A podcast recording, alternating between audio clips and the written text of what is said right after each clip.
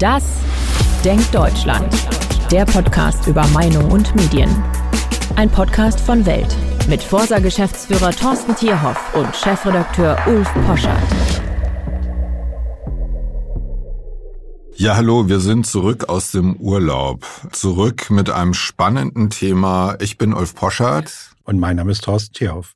Ja, wir reden über das Verständnis vom Staat und wie zufrieden die Leute mit dem Staat sind, so wie sie ihn erleben. Ich muss ja sagen, als Liberaler ist man ja staatsskeptisch, glaubt daran, dass der mündige Bürger, die mündige Bürgerin in der Regel die Dinge selber am besten entscheiden kann und wünscht sich eigentlich möglichst wenig Staat. Jetzt haben wir hier ganz viele Zahlen von euch und die sind nicht besonders schmeichelhaft für den Staat äh, in Deutschland. Aber als Liberaler hatte ich mich kurz gefreut, habe gedacht, das ist ja super, endlich wird meine Staatsskepsis breit geteilt. Aber ich lese da mehr eine enttäuschte Staatsliebe raus als eine reflektierte Staatsskepsis. Ja, vielleicht einmal kurz zum Hintergrund äh, der Daten. Das sind Ergebnisse, die wir für den DBB im Rahmen einer jährlich stattfindenden Bürgerbefragung in der letzten Woche veröffentlicht Was haben. Was ist DBB? Das ist der Deutsche Beamtenbund, das ist die Gewerkschaft äh, sozusagen der Staatsbediensteten, wenn ich das so vereinfachend äh, zusammenfassen darf. Ihr untersucht es wie lange schon? Es ist, glaube ich, die 17. Untersuchung seit 2007 äh, und das ist insofern ganz interessant, als dass man natürlich auch für viele Daten dann auch über Zeitreihen schauen kann, also auch nicht nur schauen kann, wo steht der Staat heute, sondern wie entwickelt sich das auch. Und eine, glaube ich, ganz zentrale Fragestellung, die am Anfang dieser Untersuchung steht, ist, was glauben die Bürger eigentlich? Ist der Staat eigentlich in seinen Dingen, in seinen Aufgaben handlungsfähig, kann er seine Aufgaben erfüllen. Und da haben wir in diesem Jahr tatsächlich einen erschreckend hohen Wert derjenigen gemessen, die sagen, nein, der Staat ist doch im Grunde genommen mit seinen Aufgaben überfordert. Sieben von zehn Deutschen sagen uns das in diesem Jahr. Ja, also ich sehe es genauso. Deswegen glaube ich, muss man den Staat kleiner machen und der Staat ist übergriffig, übernimmt sich, reguliert Dinge, die eigentlich nicht reguliert werden sollen. Wir haben dann Thema Bürokratie, das werden wir sicherlich heute streifen. Wir haben eine dysfunktionale Verwaltung. Wir nutzen nicht die Möglichkeiten der Digitalisierung, was anderen europäischen Ländern längst schon gelingt.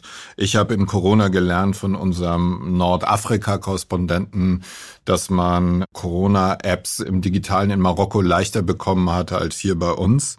Es gibt aber, und deswegen bin ich dir immer so dankbar, dass du das alles auch historisierend weitergibst. By the way, die wichtigen Grafiken finden Sie immer bei uns auf der Homepage und auf Instagram. Wenn Sie Fragen, Anregungen haben, immer an ddd.welt.de. Ja, was Corona war ein sogenannter Game Changer. Da habt ihr interessante Zahlen. Dort nämlich war das Gefühl, der Staat kann seine Aufgaben erfüllen.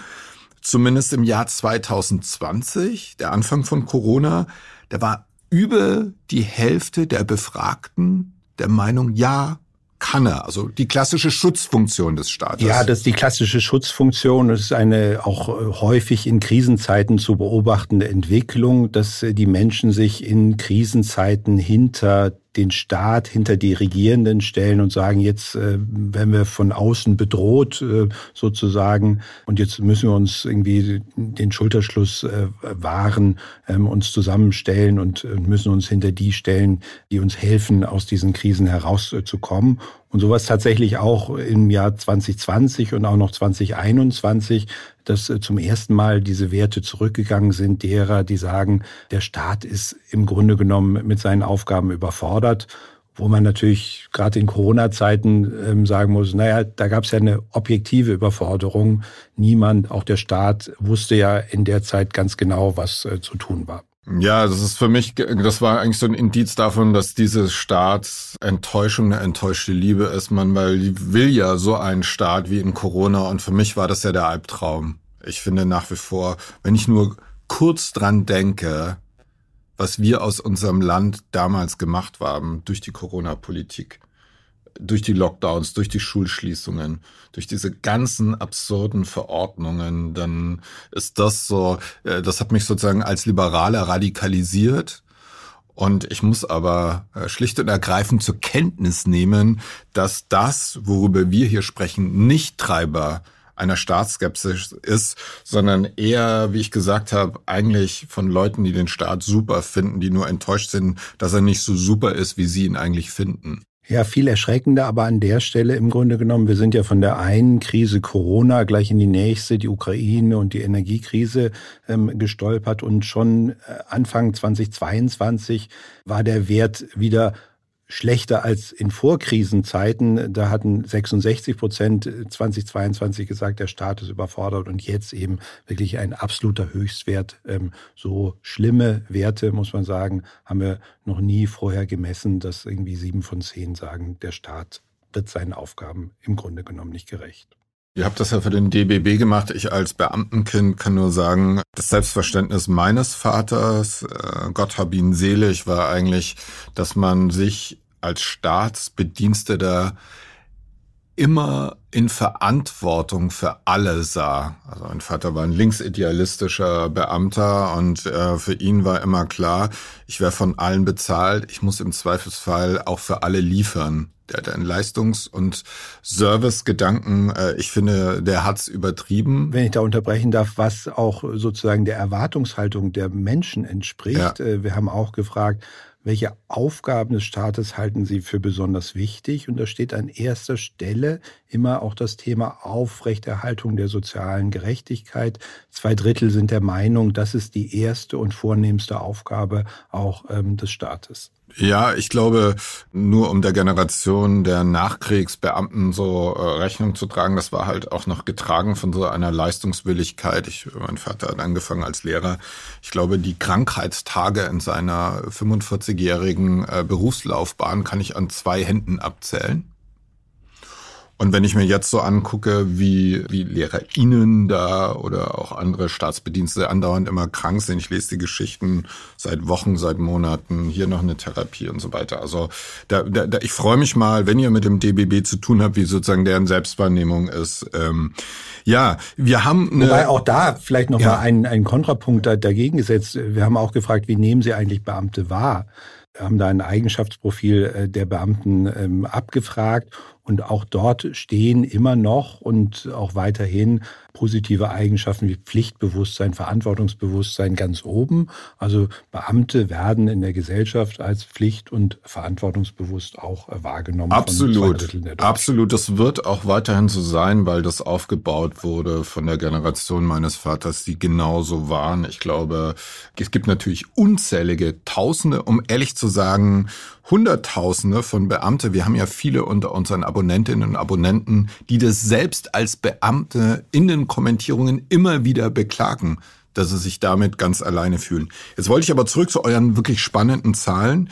Es gibt einen, wie so oft, eine Differenz zwischen Ost und West. Die ist jetzt nicht übersignifikant. Also du sagst doch, Staat überfordert. Äh, Im Westen sagen es 68 Prozent, also klassisch zwei Drittel könnte man sagen. Im Osten drei Viertel, über drei Viertel, also nämlich 77 Prozent. Ähm, das ist für mich besonders interessant, weil der Osten ja eine Diktaturerfahrung hatte, in der Staat praktisch ja sich in alles, äh, wir denken an das Leben der anderen, praktisch bis in die intimste Kommunikation reingedrückt hat. Ja, wir sehen, wir sehen es auch nochmal, wenn wir die, die Aufgaben des Staates und die Wichtigkeit, die empfundene Wichtigkeit der Aufgaben des Staates abfragen.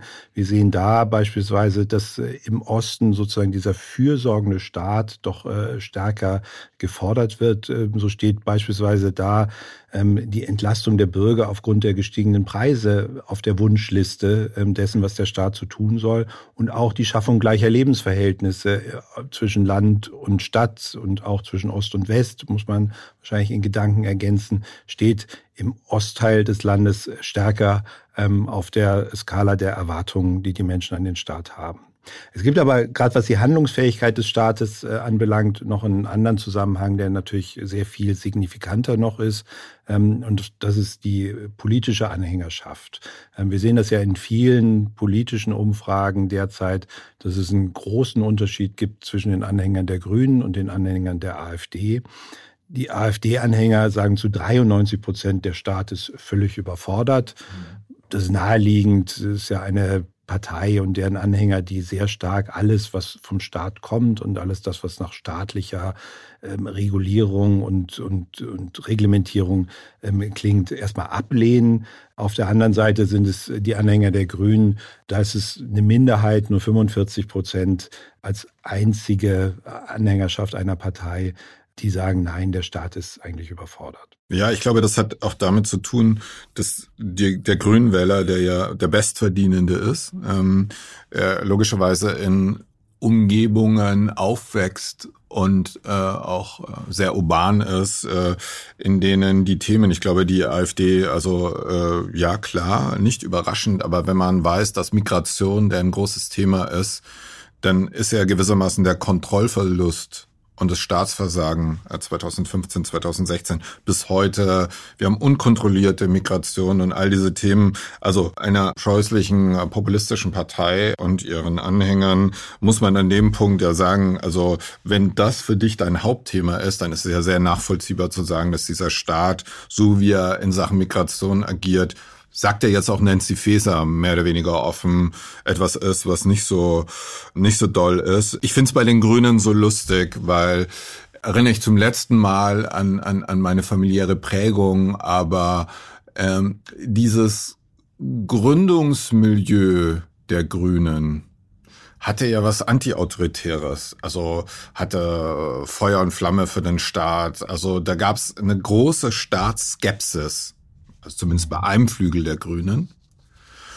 Und wie aus dieser, der Marsch durch die Institutionen, ganz im Hegelschen Sinne, das hat nicht die Institutionen verändert, sondern vor allem die Grünen selbst. Also sie sind beim Marsch zu den Institutionen, sind sie selber die Institution geworden. Und am Ende sind aus denjenigen, die gerne mal, wer zweimal mit derselben Pen gehört schon zum Establishment, gewissermaßen der monogame Verbeamte der Spieße geworden. Und die, die, diese Wandlung finde ich eben sehr interessant. Es gibt noch eine weitere Zahl, die deutlich macht, dass das auch sehr kultiviert ist. Wir haben ein Gefälle bei der Bildung was mich sehr überrascht hat, dass nämlich über zwei Drittel der mittleren Abschlüsse und drei, mehr als drei Viertel derjenigen, die nur Hauptschulabschluss haben, den Staat für überfordert halten. Bei den Abiturienten und den Akademikern ist es dagegen nur 62 Prozent. Ja, ich denke, das hat sehr viel mit diesem Gefühl der Entfremdung dem Staat gegenüber zu tun. Das ist dann bei den etwas gebildeteren ähm, sicherlich nicht ganz so stark ausgeprägt. Sie sagen, ja, sie haben auch ein Verständnis für die Schwierigkeit, die Komplexität Komplexität ähm, von Verwaltung. Ähm, das ist bei formal niedrig gebildeten etwas äh, weniger ähm, ausgeprägt und ich glaube, dadurch kommt dieses, dieses Gefälle zustande. Vielleicht, wenn wir nochmal reinschauen, was sind das denn für Aufgaben, bei denen der Staat äh, für überfordert gesehen wird?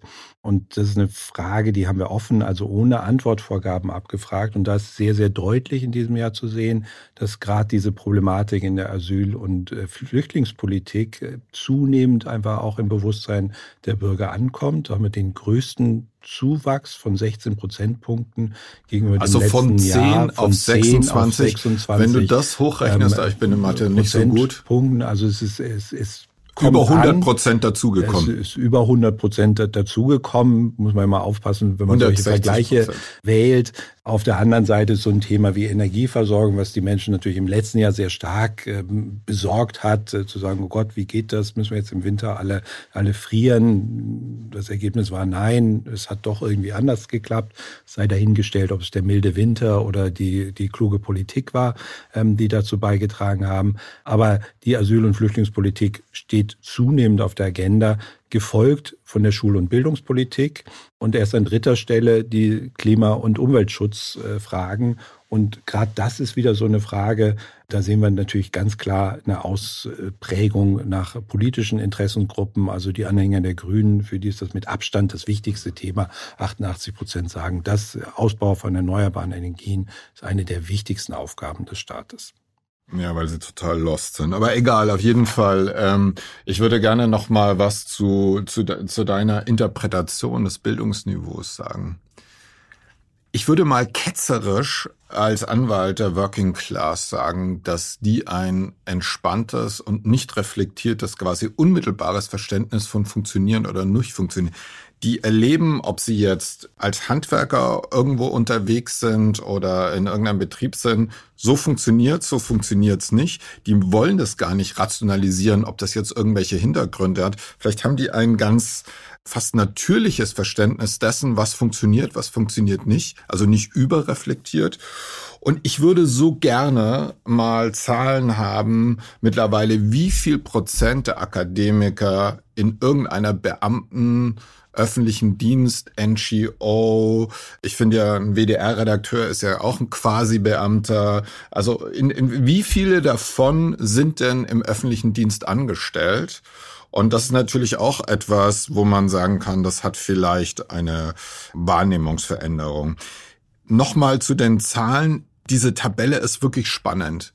Also man muss sagen, der Abstand der Veränderung, also wo ist der Staat am meisten überfordert, Asyl und Flüchtling, das ist richtig ein Riesengap. Also 16 Prozent Zugewachs, dann Schul und Bildung und beides finde ich total nachvollziehbar. Würde ich genauso sagen. Und dann kommt alles andere bis auf Nähe zu den Bürgern, was glaube ich von null auf, auf 8 Prozent nach oben geschossen ist. Und dann gibt's interessant, hast du ja schon angesprochen, Energieversorgung minus 10 und soziale Sicherungssysteme äh, minus 5.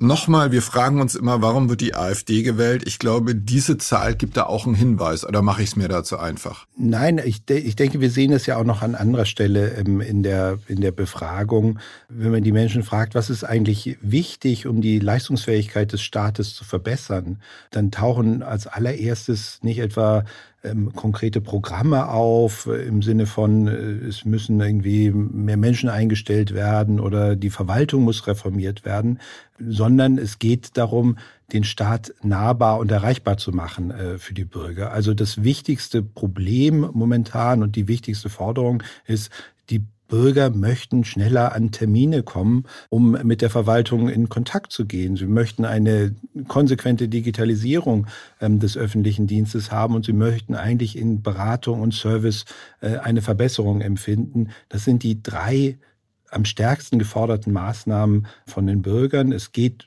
einfach darum, ja, diese Erreichbarkeit des Staates ans allererstes zu verbessern. Wir haben verschiedene Zahlen, die ich und ihr habt ihr ähm, interessant aufbereitet, nochmal deutlich machen, dass es bei der Wichtigkeit der Aufgaben des Staates unterschiedliche Ost-West-Einschätzungen gibt. Also zum Beispiel, wenn ich mal zwei rausgreifen darf, Thorsten, Ausbau der erneuerbaren Energien ist ein sehr westiges Thema. Und die Entlastung der Bürger aufgrund der gestiegenen Preise ist ein sehr ostiges Thema. Das klingt jetzt so äh, Ressentimoik ist es aber nicht, sondern ihr habt da Zahlen. Schaffung gleicher Lebensverhältnisse in Stadt und Land ist ein super ostiges Thema. Unterstützung der Ukraine durch zivile Hilfsleistungen ist ein sehr westiges Thema. Also da wird auch nochmal deutlich, und wir sehen es ja auch in den Umfragen, dass es was haben wir jetzt 2023? Ja, über 30 Jahre nach der Einheit so. haben wir immer noch äh, zwei unterschiedliche, Wirklich? vollkommen unterschiedliche ähm, Gebiete und, und Erwartungshaltungen auch an das, was die öffentliche Hand, was ist der Staat leisten soll. Ich, ich finde das tatsächlich auch 33 Jahre äh, danach, dass, dass ja. es so ist. Ähm, aber wir müssen das einfach konstatieren, dass es tatsächlich immer noch der Fall ist. Und wir sind auch da auf der, auf der Suche, ähm, offen gesagt, irgendwie trotz vieler, vieler Umfragen, äh, die wir jeden Tag machen. Was ist das eigentlich? Was unterscheidet da die Ost äh, von den Westdeutschen doch so grundsätzlich, dass sich das auch nach so langer Zeit nicht nivelliert? Also diese Zahlen, äh, wir stellen sie ins Netz, die sind wirklich unglaublich. Und es macht auch deutlich, wie hartnäckig solche Prozesse äh, sind. Was übrigens auch, auch für mich als Liberalen wunderbar äh, zu sehen, man kann eine Staats- und Politikrhetorik noch so laut und mitunter quälend, monoton in das Bewusstsein der Leute hämmern. Äh, es braucht Zeit. Und diese Einheit braucht mehr Zeit. Und wir erleben eher im Augenblick eines Abnehmen des Einheitsgefühls als ein Zunehmen. Und ähm, ich denke mal, eine nächste Zahlenkolonne von euch macht auch deutlich, dass es eine Super-West-Partei gibt und eine Super-Ost-Partei. Du hast nämlich herausgearbeitet, es halten für wichtig Grünwähler und AfD-Wähler. Und die sind bis auf, wie ich finde, ganz interessant, Schaffung gleicher Lebensverhältnisse in Stadt und Land, diametral entgegengesetztem. Die wollen was anderes vom Staat. Und zwar wirklich krass unterschiedlich. Ausbau, Ausbau der erneuerbaren Energien 88 Prozent der Grünen, 11 Prozent der AfD. Das ist gewissermaßen unterschiedlicher könnte es nicht sein. Das ist tatsächlich so und das ist wahrscheinlich ja auch dieses äh, Lebensgefühl, was die AfD da ganz bewusst äh, versucht anzusprechen, diese Schutzfunktion gegen den übergriffigen Staat, gegen äh, Dinge, ähm, die nicht direkt den, den Bürgern äh, zugutekommen. Also da die AfD-Anhänger, ähm, die ganz klar vom Staat 60 Prozent fordern, der Staat muss was tun, um die Bürger aufgrund der gestiegenen Preise zu entlasten. Das ist bei den grünen Anhängern nur mit 16 Prozent. Ja, weil die sind ja auch so wohlhabend. Ne? Das ist ja sozusagen ein sehr privilegiertes Milieu, das sie in der Regel wählt.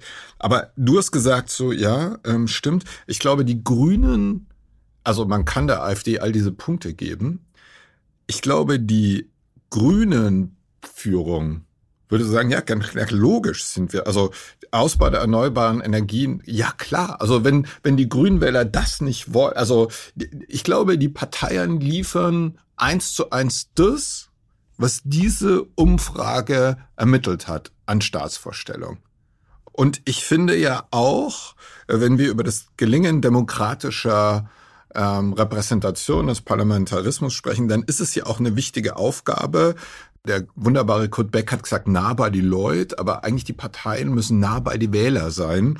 Und wenn ich da jetzt Grüne und FDP, würde ich so sagen, liefern das beide gleichermaßen konsistent. Ja, wobei man da ja eben fragen muss, ob das denn irgendwie geschickt ist, jetzt eine reine Klientelpolitik ähm, äh, zu verfolgen oder ob es nicht äh, grundsätzlich doch auch darum geht, die Menschen als Gesamtheit anzusprechen. Und äh, wenn doch immerhin irgendwie das ja auch eine Forderung ist, äh, die, die viele Menschen haben, 40 Prozent insgesamt sagen, der die Bürger müssen durch den Staat entlastet werden aufgrund der gestiegenen Preise, dann ist das sicherlich ja eine Forderung, die man nicht ganz irgendwie beiseite schieben kann und sagen kann, auch wenn meine Klientel ähm, äh, so wohlhabend ist, dass sie das vielleicht nicht braucht als allererstes, wäre das nicht doch auch eine Aufgabe ähm, vielleicht des Staates, irgendwie da zumindest Maßnahmen zu ergreifen. Der Staat wird ja nicht alles richten können, aber die Erwartung der Menschen an den Staat ist nun mal gegeben.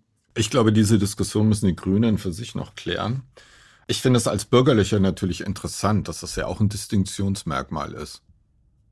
Wenn du angibst, nee, ganz ehrlich, also ob im Biomarkt äh, mein Büffelmozzarella jetzt 5,29 kostet und nicht mehr 4,89, es war, ich meine den fantastischen Bio-Mozzarella von der gläsernen ähm, Molkerei in Brandenburg. Und ähm, dann glaube ich, nee, das ist, glaube ich, ein anderer aus Brandenburg, auf jeden Fall sehr gut. Der, wenn, wenn man in dem Bereich unterwegs ist, dann hat man das Thema nicht, wie der Discounter, wo man mit dem alten Dacia hinfährt und sich in allen politischen Debatten der Gegenwart als ausgeschlossen wahrnimmt. Ich meine, wir führen den Podcast heute, da geht es um Selbstbestimmungsrecht. Die SPD hat gestern gesagt, Trans Sternfrauen sind Frauen. Punkt. Und dann die Diskussion ausgeblendet.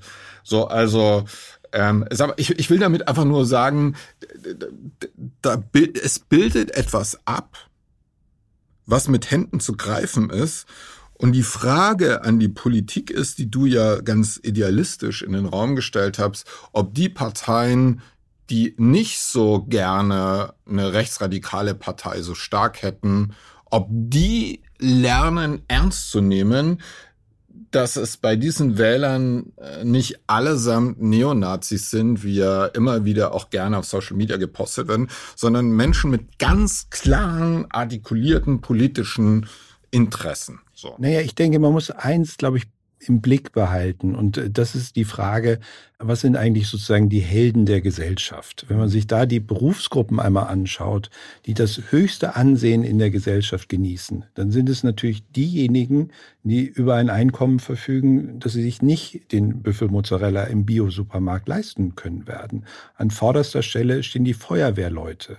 Danach kommen die Krankenpfleger, die Müll Arbeiter und die Klärwerksarbeiter sind auch ganz vorne ähm, mit dabei. Das sind alles, glaube ich, Berufsgruppen, die teilweise ordentlich verdienen, aber die, weiß Gott ja nicht, zu den Spitzenverdienern ähm, der Gesellschaft zählen. Politiker sind relativ weit hinten. Journalisten übrigens auch. Ähm, am tiefsten ähm, angesehen sind übrigens die Mitarbeiter von Werbeagenturen. Manche die, Journalisten weil, äh, wirken wie Werbeagenturen die, ähm, für das, äh, gewisse äh, politische Anliegen, ja. Äh, da Dinge äh, treiben, die man ihnen nicht glaubt. Ja. Ähm, aber das ist in der Tat, ähm, glaube ich, ähm, auch die Realität äh, der Menschen, dass das Ansehen bei den Berufsgruppen ist, ähm, die nicht zu den Besserverdienenden der Gesellschaft gehören. Absolut. Und ich kriege hier von unserer wunderbaren äh, Audiochefin immer einen Zettel, wenn wir zu lang reden. Äh, Sonja, wir hören jetzt auf, wir kommen zum Ende. Ich glaube, in diesen Zahlen und Themen steckt wirklich extrem viel drin. Äh, wir sind nicht ganz durch. Äh, wir, wir haben ja jede, wir sitzen hier immer vor einem Stapel wunderbar aufbereiteter Infografiken. Aber ich glaube, im Staatsverständnis und in der wachsenden Enttäuschung dessen, was der Staat leisten muss und was er real leisten kann, da steckt wirklich politischer Sprengstoff. Meine Empfehlung als Liberaler ist, macht den Staat effizienter, macht ihn schlanker, macht ihn leistungsfähiger, indem er ihn modernisiert und digitalisiert. Äh, ich darf an dieser Stelle Werbung machen für einen Leitartikel, den ich vergangene Woche geschrieben habe. Es gibt global Beispiele, was da alles möglich ist. Wir stehen am Anfang der AI-Revolution und all die Frustrationserlebnisse, du hast das ja auch genannt, die Nähe ja, und das Staat ist, das ist eine etwas, Sehnsucht, das ist eine Sehnsucht der Menschen, digital liefern ähm, die das Gefühl haben, sie wollen doch gerne mit diesem Staat. Der Staat darf es ihnen aber nicht so schwierig machen, in Kontakt zu kommen und Probleme zu lösen. Wir freuen uns auf liberale Staatsavatare, die den Menschen ähm, das richtige Gegenüber liefern. Vielen Dank, bis nächste Woche. Wir freuen uns auf das Feedback. Bitte abonnieren Sie uns, empfehlen Sie uns weiter und ja. Vielen Dank auch von meiner Seite. Ciao.